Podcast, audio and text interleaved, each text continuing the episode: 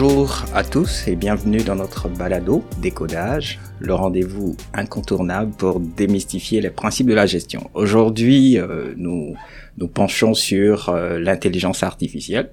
L'intelligence artificielle en contexte académique, notamment euh, nous allons traiter de l'intégrité intellectuelle euh, et puis euh, peut-être glisser un, petit mot aussi sur euh, toute la question des infractions potentielles liées à l'intelligence artificielle. Et pour explorer ces enjeux de, de l'intelligence artificielle, je reçois aujourd'hui Sonia Morales. Sonia, elle va se présenter elle-même dans quelques instants, mais Sonia est docteur en droit. on a fait notre doctorat dans à la même fac, euh, donc à la fac de droit de l'université Laval. Et donc Sonia euh, euh, docteur en droit, s'est intéressée à, la question de, de, la propriété intellectuelle et elle est présentement gestionnaire du du bureau du droit d'auteur de l'université Laval à la direction donc du soutien à la recherche. Alors Sonia, bienvenue. Bonjour Serge, merci beaucoup, merci pour l'invitation. Ça me fait plaisir de discuter ce sujet ce matin avec vous, avec vous tous. Euh, donc moi, effectivement, euh, je suis euh, avocate de formation. J'ai un doctorat en droit de la propriété intellectuelle. J'ai d'abord développé l'aspect euh, brevet, donc l'axe de la propriété intellectuelle qui s'intéresse plus précisément à la propriété industrielle. Et j'ai par la suite développé une expertise en droit d'auteur. Je suis gestionnaire du bureau du droit d'auteur depuis 2018 maintenant. Le bureau existe par contre depuis 2014. Euh, j'ai également enseigné hein, à la faculté de droit pendant une dizaine d'années en, tant que chargée de cours et j'ai travaillé au vice-rectorat à la recherche. Donc j'ai un petit peu toutes les expertises pour accompagner euh, les personnes étudiantes dans leur cursus académique, mais également les euh, membres du corps enseignant, du, du corps professoral. Euh, parce que les services de, du bureau du droit d'auteur s'adressent à toute la communauté universitaire, euh, que vous soyez étudiant, tous les cycles, euh, enseignant, professeur et euh, membre du personnel administratif parce qu'on crée tous de la propriété intellectuelle à l'Université Laval. On crée des œuvres et on utilise également les œuvres d'autrui. Donc c'est un peu à cette étape-là que le BDA intervient spécifiquement. Magnifique, merci Sonia. Et donc avant avant de plonger dans le vif, vif du sujet, à votre bureau, donc vous recevez beaucoup de demandes de, de la part de, de la communauté? Oui, énormément. Donc c'est un travail à temps complet. On est une, toute une équipe euh, pour euh, répondre aux questions. Euh, on répond aux questions par internet, euh, par courriel, euh, sur Team, en présentiel également. Il y a toujours une personne au bureau. Euh, on fait beaucoup de formations sur euh, plagiat, intégrité intellectuelle, reproduction du matériel d'autrui, euh, l'IA maintenant, les données de recherche aussi, qui sont les nouveaux sujets qu'on développe au bureau du droit d'auteur. Donc, on est très, très active, euh, active parce qu'on est trois, trois filles. Euh, donc, j'ai deux techniciennes qui me soutiennent là, très bien. Là, Super. Alors, donc, le sujet de l'intelligence artificielle, j'imagine que ce sujet-là vous donne beaucoup de travail aussi, parce que on va le voir aussi dans, dans notre euh, petite entrevue. Euh, il y a beaucoup de questions, beaucoup d'enjeux qui sont soulevés. Aujourd'hui, on choisit euh, quelques enjeux seulement, là. mais fondamentalement, c'est un sujet qui, est, qui est nouveau, c'est un phénomène, disons, nouveau, manière de parler, parce que on peut remonter jusqu'à Alan Turing et, et, tout le reste. Donc, ça fait déjà quelques décennies là que le thème de l'intelligence artificielle est évoqué, mais pour nous dans le domaine académique. On a vu euh, l'apparition d'outils comme ChatGPT, mais qui est un exemple parmi tant d'autres. Bref, euh, ces outils-là euh, probablement donc soulèvent pas mal de questions ou renouvellent les questions qu'on avait déjà du point de vue déjà juridique ou légal. Et, et, on va en glisser un mot, mais pour euh, avoir une idée euh, pratique, concrète de lorsqu'on parle d'intelligence artificielle, à quoi on fait référence. C'est-à-dire, j'ai donné l'exemple de ChatGPT, mais à nouveau, euh, pour avoir une définition un peu plus large que ChatGPT, vous au bureau du droit d'auteur, euh, lorsque vous devez répondre à des questions relatives à l'intelligence artificielle, comment vous concevez cette cette notion là pour qu'on ait une base commune pour ensuite pouvoir discuter. Oui, tout à fait. c'est sûr qu'il y a une multitude de définitions de l'intelligence artificielle, donc ça dépend de l'angle qu'on veut qu'on choisit de développer. Donc ici en contexte académique, moi je pars surtout de la définition de l'UNESCO parce que justement elle se rattache plus à l'enseignement. Mais, mais l'IA, finalement, c'est vrai que ça fait un certain moment qu'on l'utilise, souvent sans s'en rendre compte, euh, ne serait-ce que par la fouille de texte, euh, par exemple. Mais là où c'est venu bouleverser les outils comme ChatGPT, par exemple, c'est que là, c'est euh, l'IA qui s'auto-entraîne. Donc, c'est c'est un ensemble de réseaux de neurones artificiels qui prennent des décisions, qui font des choix et, qui agissent en fonction des données à traiter. Donc là, il y a comme une étape supplémentaire, donc une évolution, je pourrais dire, qui fait en sorte que là, ça nous a interpellés davantage, surtout lorsqu'on parle de, de création.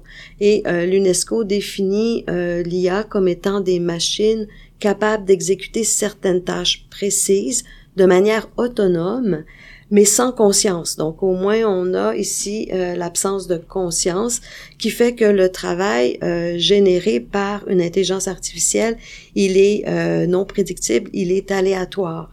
Et euh, l'UNESCO euh, poursuit en disant dans un cadre défini par l'homme et à la suite de décisions prises par lui. Donc j'aime bien cette définition-là parce que ça nous rattache quand même à l'intervention humaine dans l'intelligence artificielle.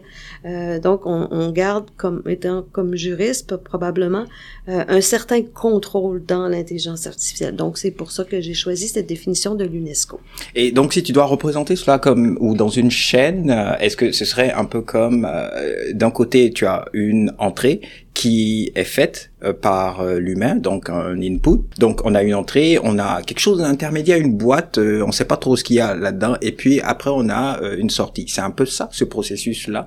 Oui, tout à fait. Donc il faut savoir que justement le, les fameux inputs, donc les données massives qui sont copiées-collées dans un outil de l'IA, ben c'est à ce stade-là que la personne humaine intervient. Donc la personne humaine va collecter des données, va les utiliser euh, puis les mettre dans euh, dans la boîte, donc dans dans dans un outil d'intelligence artificielle. Entre les deux, on ne sait pas ce qui se passe euh, et le output donne une une œuvre, mais je dirais pas une œuvre parce que au sens de la loi sur droit d'auteur, ce qui est généré par un outil de l'IA, c'est un contenu et non pas une œuvre. Donc ça se qualifie pas comme étant une œuvre au sens de la loi et je peux peut-être vous expliquer par la suite pourquoi, mais tout ce qui est mis en données massives ben là, ça c'est protégé a priori par, les, par la loi sur le droit d'auteur.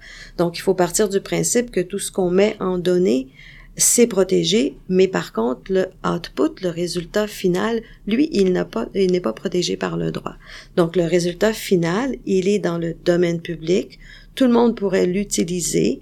Euh, c'est pas nécessaire d'obtenir une autorisation et non plus de payer de redevance. Alors que le input, il est probablement protégé. Donc c'est là ce qui se passe dans la boîte noire euh, qui euh, pose des problèmes aux juristes notamment. Donc du côté du droit, on est peut-être un petit peu moins emballé que euh, que dans les autres professions pour l'utilisation des outils de l'IA parce que évidemment ça simplifie nos tâches et ça fait ça fait un travail incroyable. Mais du côté des juristes, je suis obligée de dire qu'il y a des petits bémols un petit, partout, un petit peu partout qui Ok, et ces bémols-là, je, je, je, te vois venir. Ce bémol, c'est notamment parce que notre cadre juridique actuel, légal, et puis là, tu vas, tu vas nous expliquer ça en détail.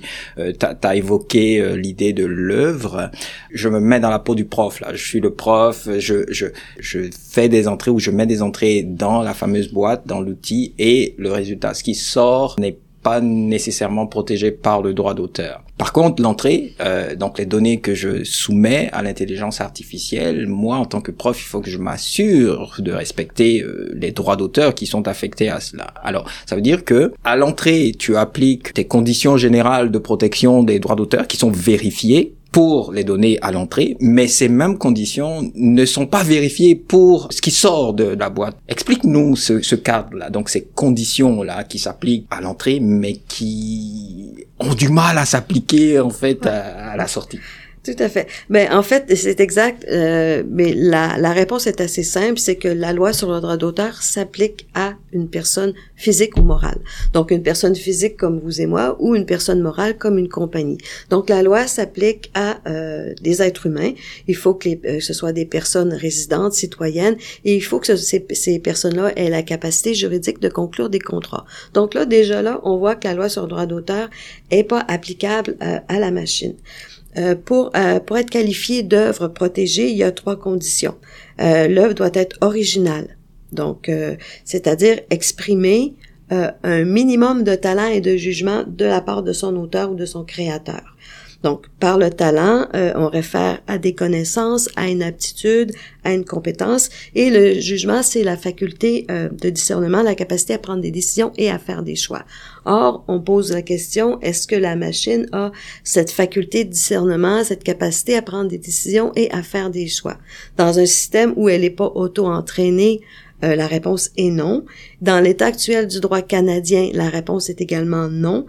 Mais c'est sûr que ça se discute dans les forums. Par exemple, la législation britannique accorde un droit d'auteur aux programmeurs, c'est-à-dire aux prompteurs, aux personnes qui ont émis les requêtes pour arriver à un certain résultat qu'on dit euh, plus ou moins prédictible, euh, qui, est, qui est mécanique, mais pas si mécanique que ça, parce qu'il y a eu l'intervention euh, humaine dans un pourcentage qui est quand même important. Dans l'état actuel du droit canadien, du contenu généré par l'intelligence artificielle ne répond pas aux critères de qualification d'une œuvre. La deuxième condition, ben, j'en ai parlé tout à l'heure, l'œuvre doit être créée par une personne physique ou morale.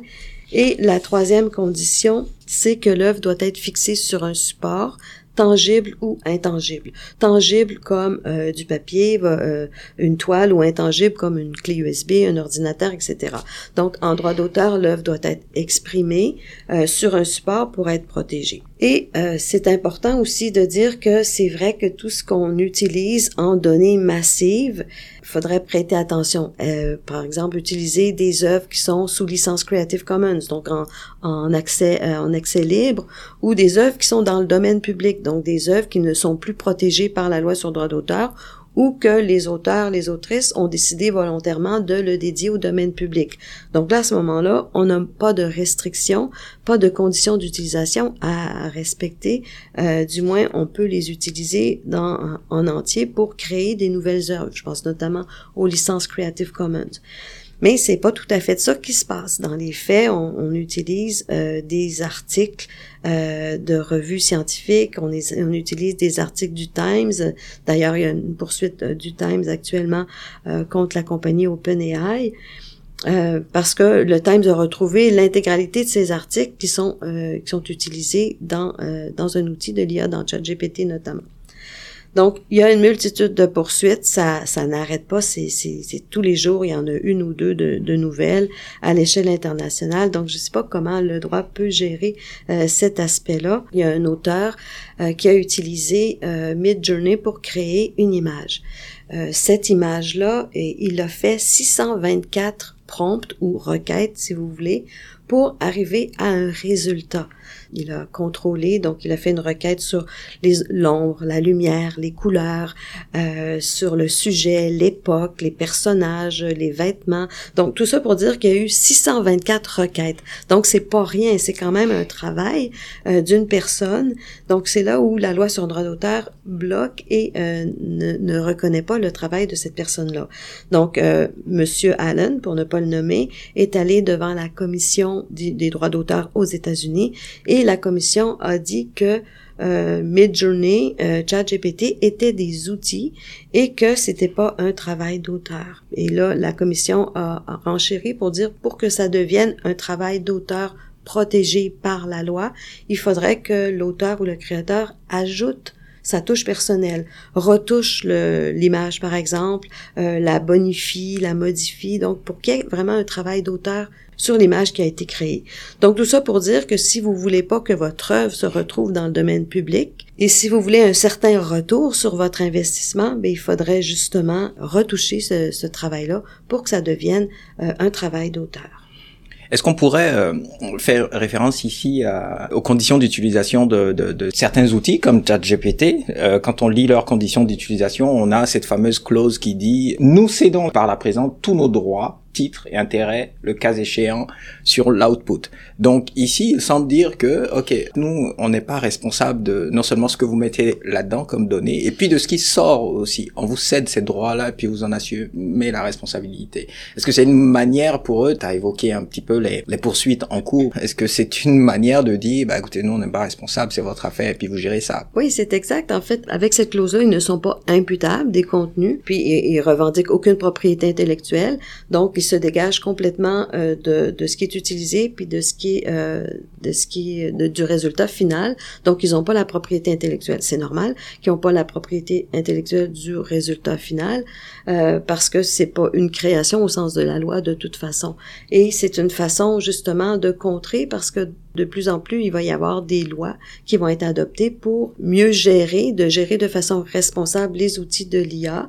Euh, il y a une loi qui a été adoptée euh, dans l'Union européenne et au Canada, on est en train de préparer un peu une loi similaire euh, qui va s'appeler la loi sur l'intelligence artificielle et les données. Et là, on tente dans cette loi-là, donc la LIAD, qui va probablement être mise en œuvre, euh, ben, adoptée en 2025, la mise en œuvre, on sait, on n'est pas certain, dans cette loi-là, on vise à rendre imputables les compagnies privées. C'est une loi qui va être extraterritoriale, donc qui va pouvoir s'appliquer, euh, par exemple, à euh, une compagnie comme OpenAI. Euh, donc là, euh, on va mettre des balises.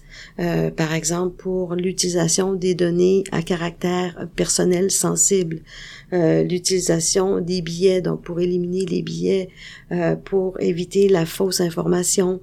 Euh, on va également donner une imputabilité, mais en fonction du pourcentage d'auto-entraînement de l'IA. Donc, on va essayer de voir c'est quoi le pourcentage de l'intervention humaine, c'est quoi le pourcentage de l'auto-entraînement de l'IA, par exemple. Donc, ça va être quand même assez complexe à gérer, euh, mais euh, on s'en va évidemment vers ça. Donc, on encadre le développement de l'IA, son utilisation, sa commercialisation. Euh, on vise à protéger la vie privée et les données des consommateurs. Donc, c'est surtout là-dessus que la loi va axer. Euh, mais on parle pas de droit d'auteur. Donc, ça va être encore sous l'égide de la loi sur le droit d'auteur qu'on va euh, trouver les, qu'on va se baser pour les contrefaçons. Donc, moi, en tant que prof, en fait, je m'assure que les données que je j'injecte dans le système, euh, je m'assure de respecter le droit d'auteur qui est attaché à cela. Et, ensuite, pour la sortie, le résultat euh, de la requête, euh, je m'assure à faire ou donner une touche, pas simplement une, pas, pas une simple touche en fait, une, une bonne touche qui permettra de, de refléter ce critère de d'originalité dont tu as parlé tout à l'heure. C'est une question de s'approprier l'œuvre, euh, donc pour euh, lui conférer cette originalité euh, qui va faire que ça va être une œuvre protégée par, euh, par la loi sur le droit d'auteur. Puis en même temps, c'est pour protéger votre propriété intellectuelle. Donc du côté du prof, ça va. Ici à l'université Laval, on a dans nos euh, plans de cours, euh, par défaut, on a une clause qui dit globalement l'utilisation des outils d'intelligence artificielle, elle est prohibée à moins que le prof n'indique euh, ou ne spécifie clairement les conditions dans lesquelles on peut l'utiliser, si jamais il autorise cette utilisation-là. Donc il y a ça qui est inscrit dans les plans de cours. Il y a quand même une marge qui est laissée aux, enseignants de s'ajuster puis de, de prévoir une solution sur mesure dans le cadre d'une évaluation en particulier. On a parlé de chat GPT mais il y en a antidote, tout le monde a antidote, mais ben, antidote euh, quelque part est basé aussi sur euh, ou, fait de, de, de l'intelligence artificielle générative, euh, possibilité de reformuler des, des fois. Donc si on a des travaux à faire, oui, antidote le fait également. Et, et, donc comment les étudiants doivent se positionner par rapport à, par rapport à cela? Évidemment, ce qu'on dit en amont aux étudiants, aux personnes étudiantes, c'est soyez intègres déclarer votre utilisation. Euh, donc, première des choses. Deuxièmement, il faut vérifier si euh, l'utilisation d'un outil d'intelligence artificielle est permis dans vos évaluations sommatives. Puis cette, euh, cette vérification-là d'autorisation, il faut la faire fréquemment parce que dépendamment des euh, évaluations, ça peut ça peut changer. Certaines évaluations, on veut tester l'IA, d'autres évaluations, on veut plutôt tester votre raisonnement. Donc dès lors que vous avez l'autorisation de, de la personne responsable du cours, euh, clairement inscrite soit au plan de cours ou vous le demandez, euh, vous devez citer vos sources. Sinon, ben, c'est du plagiat. Donc, si vous prenez un article scientifique, vous demandez de poser une question dans un angle différent et que le ChatGPT vous produit un texte, ben, il faut marquer euh, la source initiale de ce produit-là. Il faut également inscrire que vous avez utilisé ChatGPT, vous indiquez la requête que vous avez faite à ChatGPT et vous inscrivez la réponse à la question entre guillemets et vous mettez la source. La source dans ce cas-ci, parce que comme ChatGPT n'est pas un auteur, hein, comme j'ai expliqué précédemment, la source, ça va être, euh, entre parenthèses, OpenAI avec la date de la requête. Donc là, c'est clair. Vous êtes intègre, vous êtes transparent, euh, vous faites preuve de, euh, probité intellectuelle et scientifique. Ça va très bien. Dans le cas contraire, si vous utilisez un outil de l'IA et ce n'est pas autorisé, ben là, vous vous exposez à une infraction au règlement disciplinaire à l'intention des personnes étudiantes. Par exemple, ça pourrait être considéré comme une aide non autorisée. Donc, vous avez utilisé euh, ChatGPT, vous n'aviez pas le droit, pas l'autorisation de la personne responsable du cours. Donc, c'est l'article 34 qui s'applique, pour ne pas le nommer, et c'est une aide non autorisée vous avez omis la source, mais là c'est du plagiat, donc c'est l'article 30.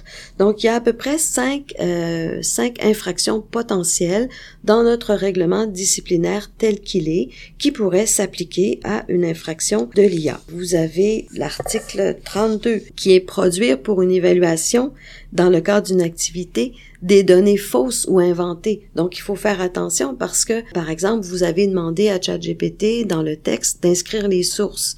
Vérifiez vos sources. Vous êtes imputable de ce que vous écrivez. ChatGPT, on dit qu'il a souvent des hallucinations et il produit de fausses informations.